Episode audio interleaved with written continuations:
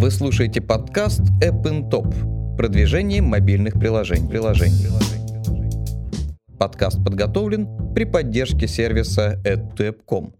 Алгоритм AdToApp.com гарантированно удвоит доход от монетизации вашего мобильного приложения.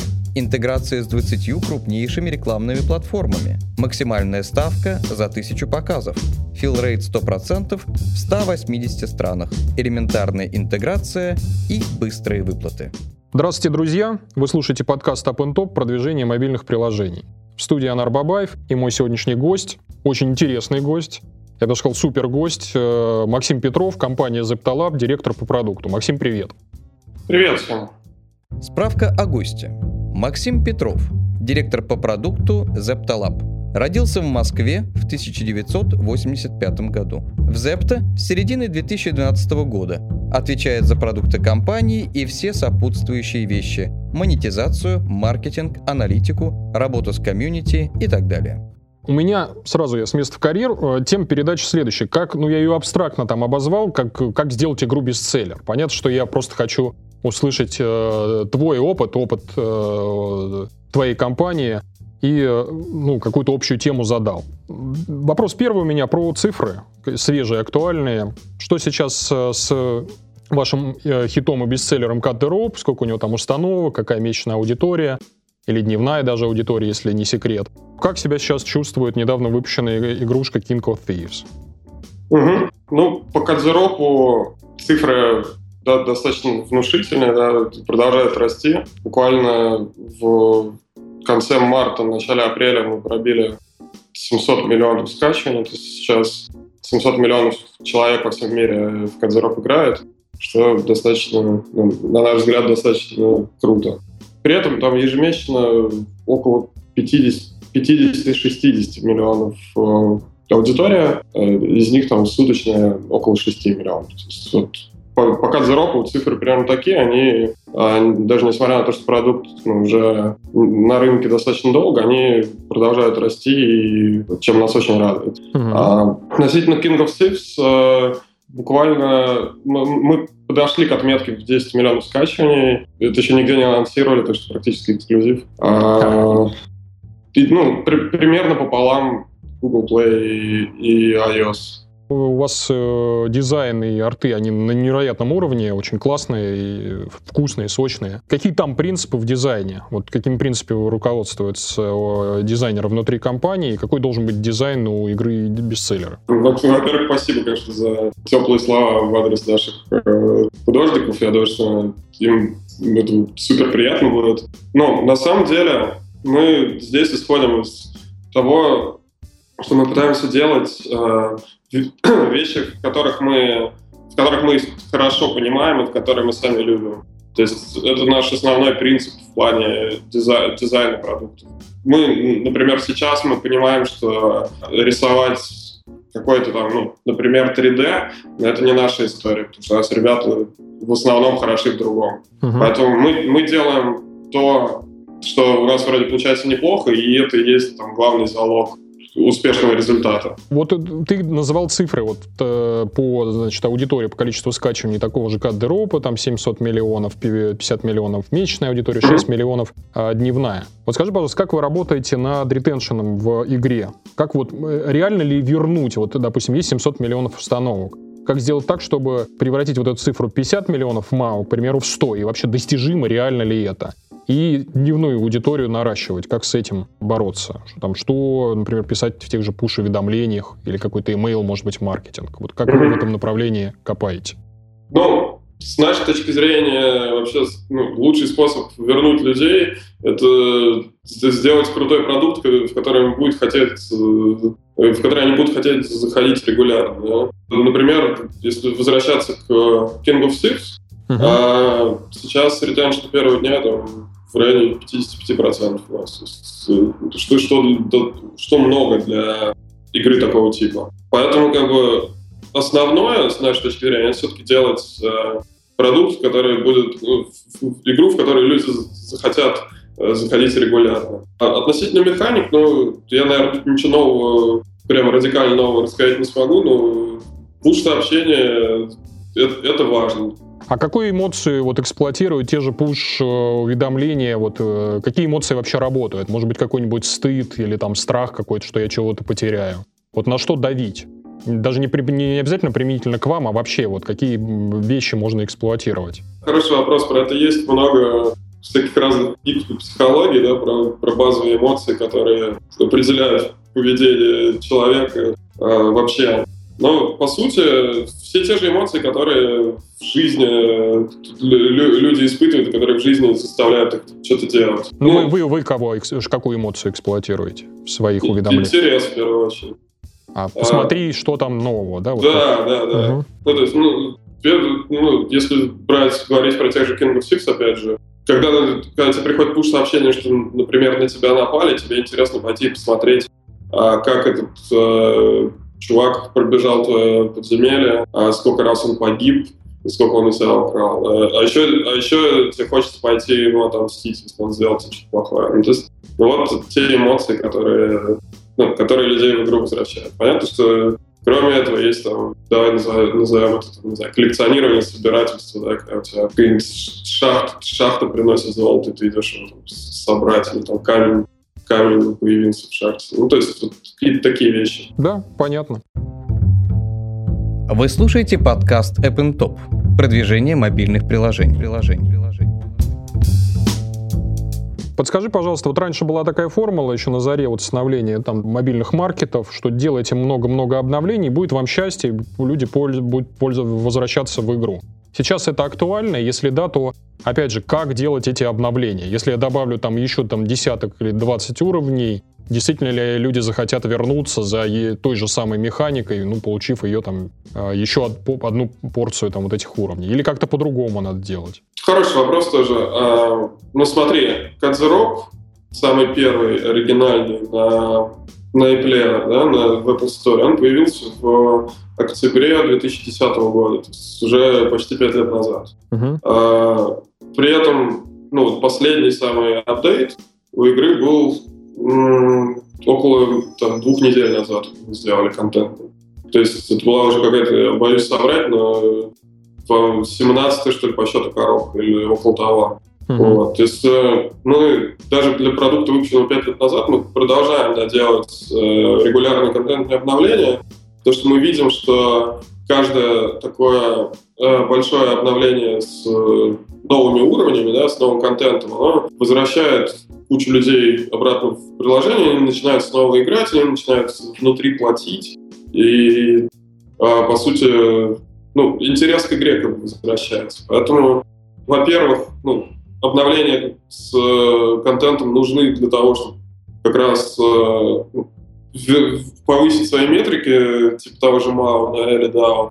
А, это в первую очередь. Во вторую очередь, и, и, и далеко не по значению во вторую, это нужно для того, чтобы просто ну, интерес к продукту а, поддерживать на том же уровне. Я имею в виду, что если бы оригин... ну, если мы в Кадзеропе, как игре, ну, да, выпустили игру и потом не, не делали к ней обновления, то ну, далеко не факт, что она была бы сейчас ну, так же популярна и так же хорошо известна, как она есть. Потому что это то, что заставляет людей рассказывать, ну, мало того, что возвращаться, еще рассказывать своим там, друзьям, и так это работает. А подскажи, пожалуйста, вот такой момент. Я понимаю, когда у меня обновление выходит, да даже нет, на самом деле для всех э, аудиторий вопрос. Э, я человек, который э, там на всех своих устройствах, когда у меня появляется там э, новое устройство там от того же Apple, я по дефолту, к примеру, тем же детям ставлю вот этот катероп. Они наигрались там, mm-hmm. я не знаю, месяц, два, три, прошли уровни или просто там уже все неинтересно. Как мне, вот какая механика позволяет сообщить, что у нас контент а, обновился, что надо туда зайти и сказать, что вот теперь там все веселее, интереснее? При помощи чего рассказать про это? Ну, самый как бы, простой, широко используемый способ, понятно, пуш-сообщения. Вот. Подожди, я удалил ап. А, ты удалил ап? Да.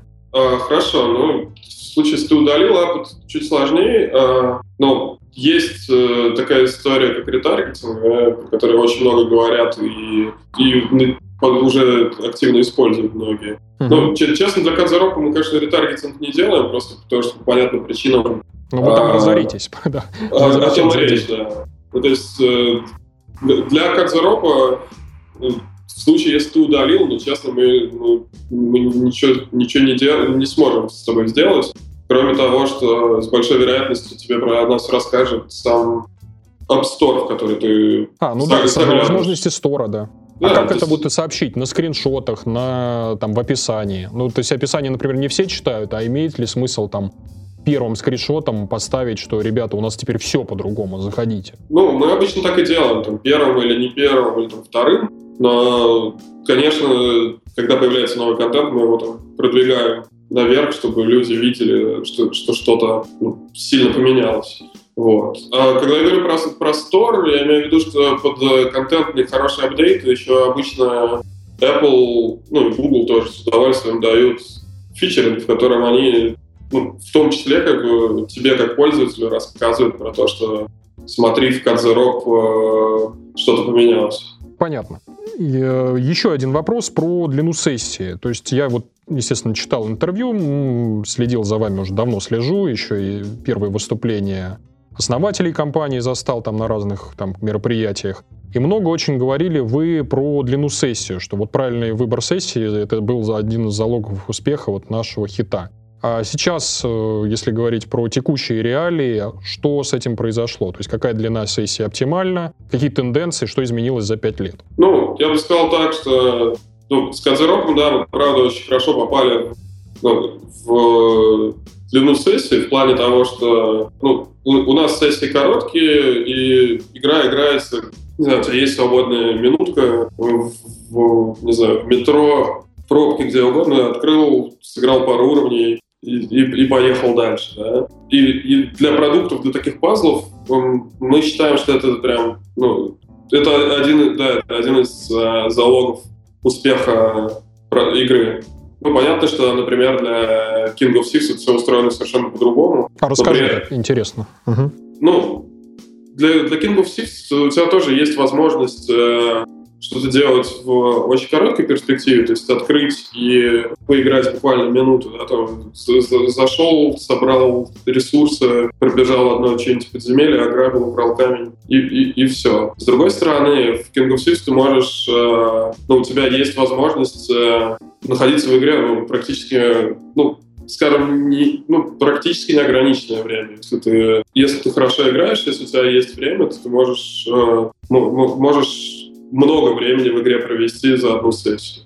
То есть, как бы, в зависимости от того, чего тебе хочется и как, от твоих там обстоятельств, да, твоих возможностей, а мы пытаемся удовлетворить разные... Ну, ну вот это, кстати, сценарии. ключевой сдвиг, я тоже заметил такой момент, что я сейчас стал залипать э, и вообще выбирать игры, где длина сессии, она измеряется, может, там, не знаю, десятками минут и даже часами. То есть я стал фанатом квестов, они очень хорошо mm-hmm. на тех же планшетах играются. Э, и мне как-то надо побольше, подлиннее всего. Я думаю, что это какая-то тенденция уже. Ну, да, вполне может быть. То есть, э, если посмотреть на ну, успешные игры сейчас, ну, большинство из них, они дают человеку возможность играть долго, да, с дол- долгими сессиями.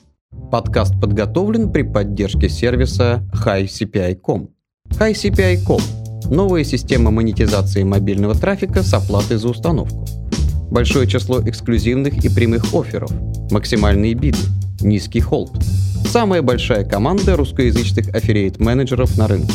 Всегда помогут и подскажут. Хорошо. Вопрос про социальные механики. Ну, то есть раньше формула успеха какая была? Ты должен под любым поводом нагадить на стену себе, чтобы увидели друзья. То есть это была основная формула успеха, основная механика виральности. Естественно, там вот все эти полтора миллиона апов в каждом сторе, а, все эти механики внедрили, получалось, что э, мы там, я не знаю, попали вот в слепоту, то есть в никуда. Кроме того, сами платформы, они уже поняли, что сейчас основная проблема это как раз не наличие контента, а его фильтрация. Они начали душить тех, кто пытается условно гадить на стену, угу. и вести этих людей в сторону платных инструментов. Это уже прям политика того же Фейсбука и других систем. Вот отсюда вопрос, а надо ли сейчас эти шаринги там условные, вот эту виралку принудительную хоть куда-то внедрять? Facebook ли это? Есть ли еще какие-то другие способы? То есть остались вообще хоть какие-то действенные способы, каналы типа там, я не знаю, того же WhatsApp, SMS, еще чего-то? Угу. Вот что сейчас с этим? Ну, на мой взгляд, то, то, что ты озвучил, и то, что происходит, а, то, как Facebook там это все душит, ну, на самом деле это скорее благо, чем зло, потому что ну, все помнят ситуацию там, пару лет назад, когда а, у тебя лента, лента друзей в Фейсбуке была просто набором постингов из разных игр на, на, на разные темы. Очевидно, это не то, чего хотят пользователи. С нашей точки зрения, ну, а лучшие социальные механики по-прежнему действуют, если как бы ты их правильно делаешь. Расскажи, а, как правильно. Ну, я опять же тут вернусь э, к King of Thieves, как самому там нашему ну, последнему недавнему примеру. Там мы ни, ни в коем случае не, не, не просим людей постить э, что-то на стены друзей и так далее, но у нас есть э, механика, когда э, в случае, если у тебя украли камень, а, по сути весь прогресс игры, он там выражается в этих камнях разных. Вот, ты можешь попросить своих друзей фейсбучных, и они тебе могут помочь его вернуть. Соответственно, это стимулирует тебя, во-первых, подключить Facebook, а во-вторых, э, позвать как можно больше друзей в игру, а при этом не спамя э, непонятными способами, а просто ну, попросить или там написать, сказать, ребята, ставьте King of Thieves, помогайте мне возвращать камни. И это работает достаточно хорошо. Мы видим уже сейчас во всяких официальных, неофициальных группах а куча людей просто начинают даже добавлять друг друга в друзья или просто создавать аккаунты на Фейсбуке ради того, чтобы иметь возможность э, такого социального взаимодействия. То есть вот, вот на мой взгляд, социальные механики, ну, вот, вот, вот это хороший пример э, э, работы социальных механик. Отвечая на вопрос про только ли это Facebook или не только Facebook, ну, очевидно, конечно, не только Facebook, потому что, ну, как мы знаем, на Фейсбуке, ну, если говорить совсем про там, молодую аудиторию, они Фейсбуком не пользуются. Плюс сейчас происходит сильный сдвиг в сторону мессенджеров, про это там говорят и пишут э, и всячески везде обсуждают уже не, не один месяц, даже год. Поэтому, очевидно, сейчас там, большинство мессенджеров да, идет в сторону, в сторону тоже игровую, и там, у того же там, чата, какао, лайна, у всех э, есть игры, и, и по сути, ну, там, эти мессенджеры это тоже там на наш взгляд, за, за ними э, и за, социаль, за, за, за социальными механиками там тоже некое будущее. Ну хорошо, мессенджеры, а там сейчас вот у кого-то хоть что-то получается, когда я, допустим, весь свой контакт-лист какой-то картинкой отспамил. Это вообще работает или нет? Я просто, я, мне пока друзья ничего не шлют. Ни в WhatsApp, ни там в Line, ни и в другие в мессенджеры. Ну, мы пока, то есть я сейчас все-таки говорил больше про, про то, как мы это видим на будущее. То есть сейчас мы не, не делали пока свои продукты под мессенджеры, вот, но тут опять же вопрос того, ну, как, как это сделать правильно. Конечно, если там, это будет выглядеть, что просто ты запостил картинку и которые видят все твои друзья, но это, это не очень интересно, и от этого результат э, вряд ли будет какой-то заметный. Да? С другой стороны, если по сути, если все делать правильно и интересно для людей, то это должно работать. Хорошо. Идем дальше. Soft Launch. Как вы делаете его для своих новых игр? Э, какие маркетинговые инструменты используете? Ну, у нас в целом вообще процедура, к которой мы пришли, у нас внутри компании э, рождается очень много, там, больше сотни э, прототипов э, э, интересных игровых, больше сотни в год, причем сильно больше сотни. Вот. А, ну, самый интересный прототип у нас там самые интересные концепты мы развиваем, смотрим на них, там, сам, а самые интересные из них уже ведем в качестве там, проекта до soft launch. Собственно, soft launch, э, я думаю, что как бы никому не открою ничего нового здесь. Мы проводим достаточно стандартно, то есть выкладываем в маркет какой-то из сторов на ограниченную страну, смотрим на результаты, на, в первую очередь на вовлечение, на ретеншн и на, понятную монетизацию. Дальше начинаем итерировать, да, начинаем корректировать, начинаем итерировать, придумывать, как эти метрики можно повысить, и, ну, соответственно, если все успешно, со временем там, выпускаем эту игру. То есть, например, King of Thieves, он прошел ровно по этой процедуре. Мы выпустили игру в soft launch, если не ошибаюсь, в июне прошлого года. Вот, где-то там несколько месяцев у нас не было финального решения, будем ли мы эту игру вообще выпускать или нет. Мы итерировали. В тот момент, когда добились хороших приемлемых для нас цифр, ну, мы уже начали работать над допиливанием игры до состояние, в котором не стыдно ее показать ну, всему миру. А сейчас у вас каналы вот первичного привлечения основные — это фичеринг, сам факт выкладывания в стор и переливание из своего хита. Правильно я понимаю? Ну, на софтланчах мы пробуем разные каналы. То есть понятно, что когда ты выпускаешь игру там на узкий рынок, ну, на, на один рынок в одном сторе, то шанс на фичеринг, он не очень большой. Поэтому мы, безусловно, там вливаем немного трафика из э, разных платных каналов, там в первую очередь Facebook, потому что Facebook трафик достаточно качественный и по нему хорошо делать выводы. Плюс, конечно, тестируем э, из своих, там, из своих, из своего хита, да, тоже трафик для того, просто чтобы иметь некое представление, как он будет, э, как, это в будущем будет работать. Понятно. Вот ты очень интересный момент сказал. Про launch понятно, что у вас никакой там супер науки нет, но вот наука закрывать проекты, это вот для меня даже проблема является. У меня, несмотря на то, что я немножко в другой сфере вращаюсь, я сервисы делаю разные. Mm-hmm. Вот э, представь себе, что у вас огромное количество там людей талантливых, которые там, как ты говоришь, в э, год генерят там по 100, по 200 механик, как вы определяете, какую механику запускать там условно в космос, что вот это она? И как, вот, я просто не, не представляю себе, как вот эти 99 идей забарковать. Что вы используете? Плей-тесты какие-то? Трафиком поливаете несуществующие посадочные страницы? Вот как это определяете? Ну, первично все-таки из э, всего набора механик выбирают, самое интересное выбирают ну, изначально геймдизайнеры, потому что ну, в первую очередь это их ответственность. Да?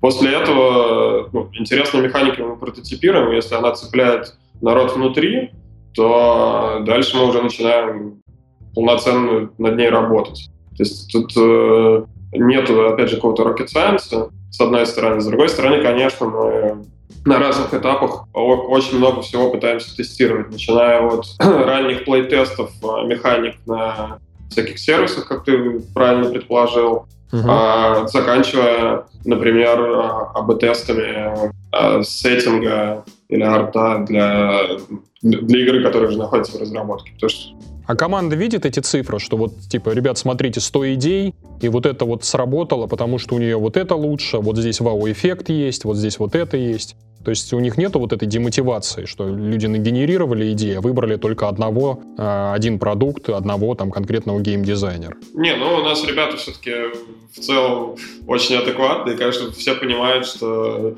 ну, не, все, не могут, к сожалению, не получится все, все идеи выпустить в качестве продуктов, поэтому, поэтому никаких проблем особо нету с этим. Вы слушаете подкаст App Top продвижение мобильных приложений. приложений.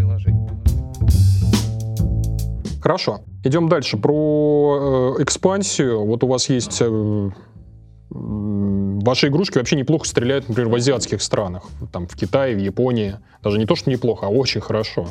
То есть многие позавидовать могут. Чем обусловлен успех на вот этих вот очень сложных рынках? Понимаете ли вы их? Если да, то в чем их особенность, помимо той же, например, э, локализации? Как вообще на этих рынках продвигаться?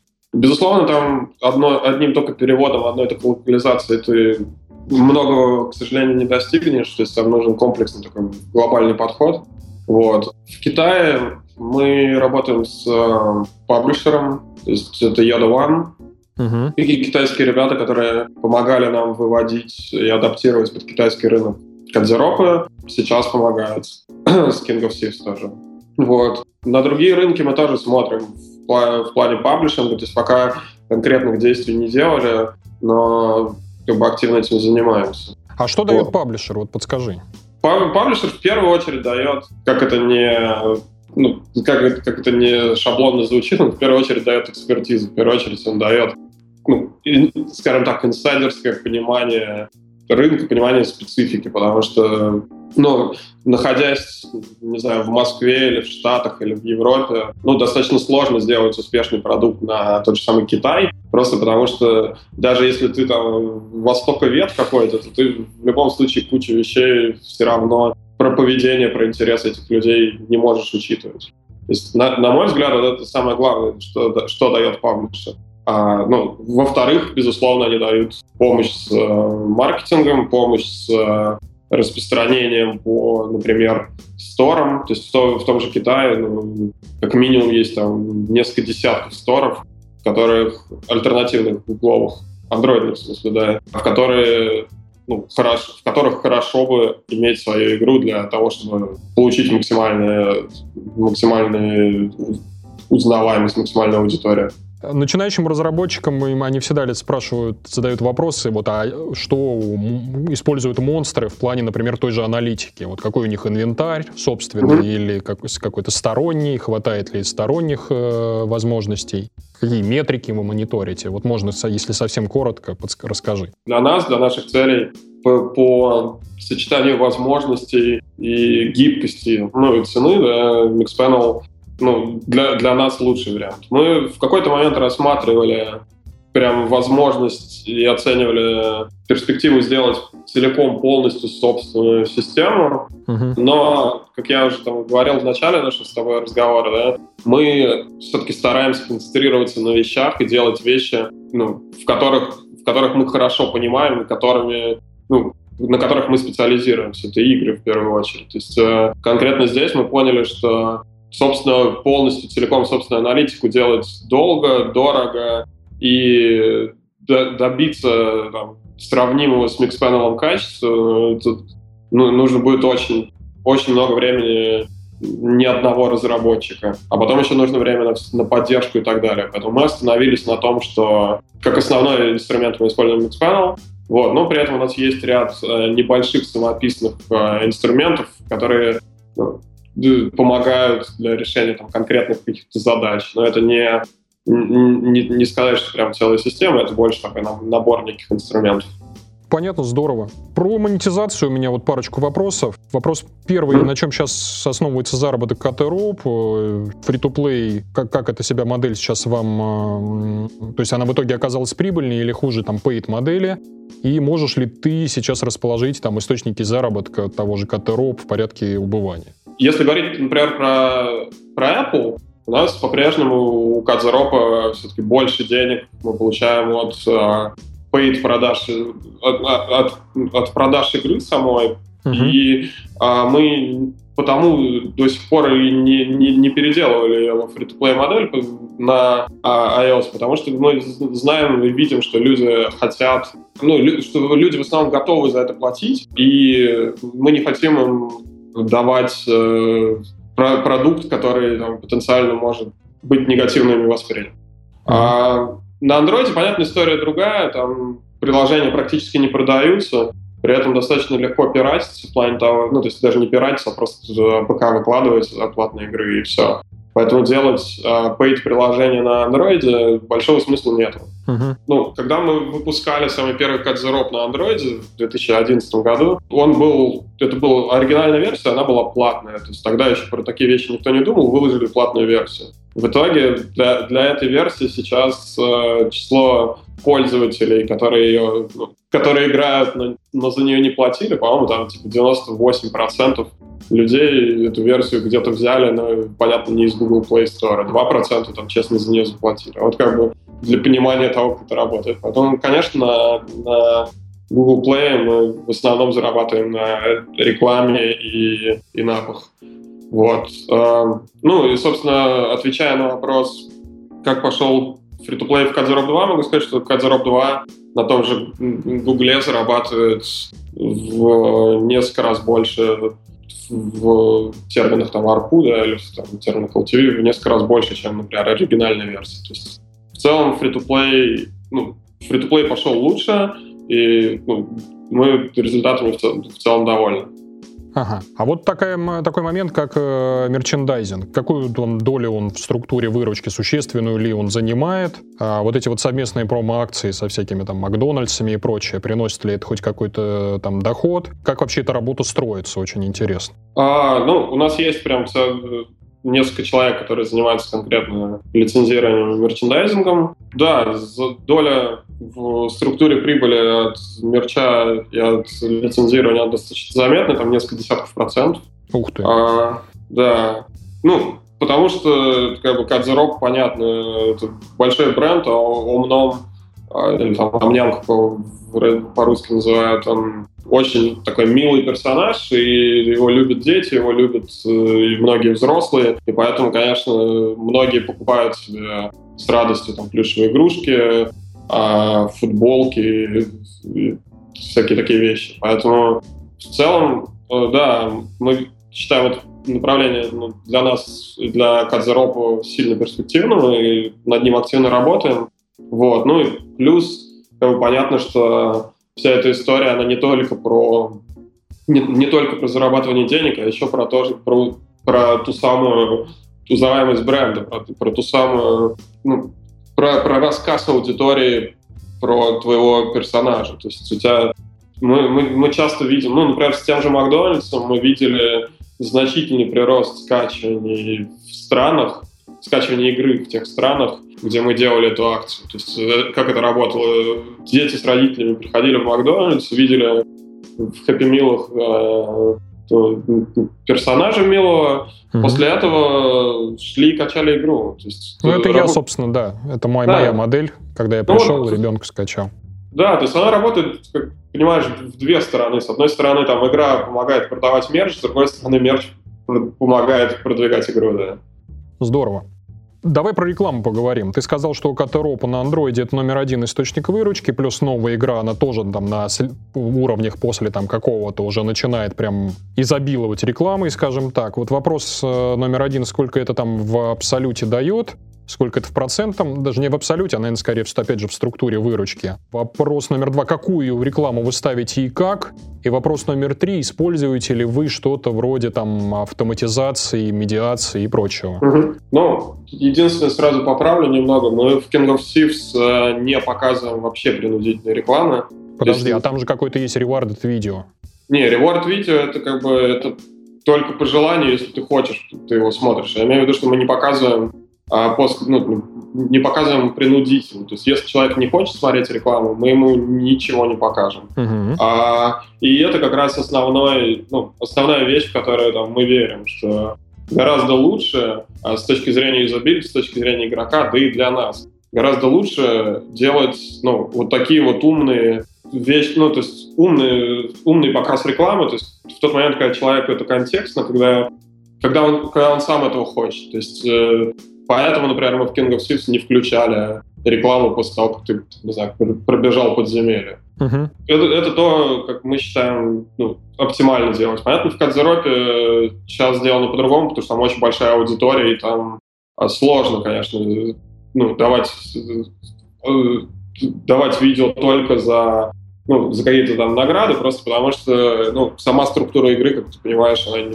немного другая и к этому не очень располагает. в Кадзеропе, да, мы показываем время от времени принудительную рекламу, но, опять же, наша там, стратегия, наша позиция, мы стараемся уходить от э, навязчивых и неприкольных форматов в сторону чего-то более умного. Например, сейчас мы там, сильно ну, на, на чем-то новом, почти половину рекламной прибыли составляют директ продажи рекламы, напрямую. Вот, и... Расскажи про это чуть-чуть подробнее. Это что, это какая-то медийка дорогущая? Там? Ну, мы, мы вообще стараемся, я сейчас начал говорить, мы стараемся делать э, и придумывать всякие необычные форматы, то есть уйти, например, от мигающих э, страшных баннеров внизу экрана в сторону, например, там, я не знаю, какой-то кастомизированной рекламы, которая, с одной стороны, для человека гораздо более приятная, и гораздо более органично выглядит в игре. А во-вторых, э, ну, она по, по понятным причинам и стоит гораздо дороже. В плане рекламодатели за умные форматы готовы платить гораздо больше. А Кроме можно... того, извините, я перебью пример. Это что, какая-нибудь бутылочка пепсиколы у персонажа там амняма того же или что? Ну, например, да. То есть это можно посмотреть в том же Кадзеропе на Android в любой версии там достаточно, достаточно много разных рекламных таких форматов. Ну, например, это там на э, экране после уровня может сидеть э, амням и держать в руках, там, не знаю, плакат с э, каким-нибудь там, я не знаю, с э, мишками, этими, гами какими-то, не знаю, ну, с какой-то такой рекламой, да.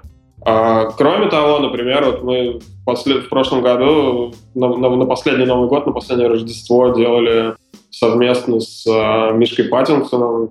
Наверное, все слышали, видели такой мультик, фильм, шел на Рождество. Мы с ними делали совместный Uh-huh. проект. Э, мы брендировали, добавили Мишку Паттингтона в нашу игру Holiday Gift, э, которая специально, которую мы выпускаем раз в год на, только на Рождество на ограниченное время, там, на месяц. Uh-huh. Вот. В этом году мы сделали с ними такой совместный проект, и он достаточно хорошо пошел, и отзывы были... Э, то есть людям он нравился, и для нас это там, с точки зрения и денег, и вообще просто истории получилось очень такая хорошая, очень хорошая акция.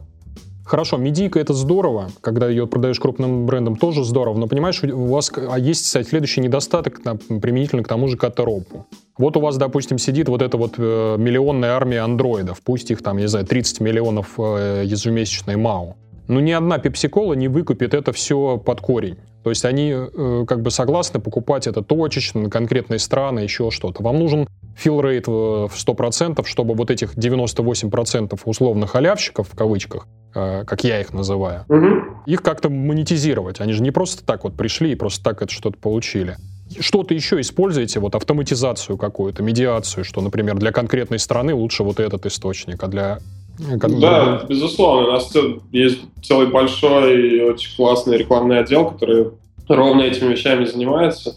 Но, как я говорил, мы все-таки очень сильно стараемся уходить в сторону э, директа рекламы и напрямую работать с э, рекламодателями, потому что это, ну, во-первых, э, качество рекламы сильно повышает, во-вторых, ну, как я говорил, денег больше да. Но в целом, да, там, делаем стандартные вещи, типа там, медиации, подключение, там, и подключение разных сеток, там, проб, пробуем, смотрим. Ага. То есть такая деятельность большая, и ну, она нам много приносит, соответственно, много людей делают хорошие вещи, чтобы оно все отлично работало. Здорово. И последний вопрос про э, ваши инициативы. Вот в 2015 году вы объявили, что собираетесь стать издателем. Что вы вкладываете, вот в, компания вкладывает в этот термин для себя? Кого вы вообще ищете? Кто вам интересен?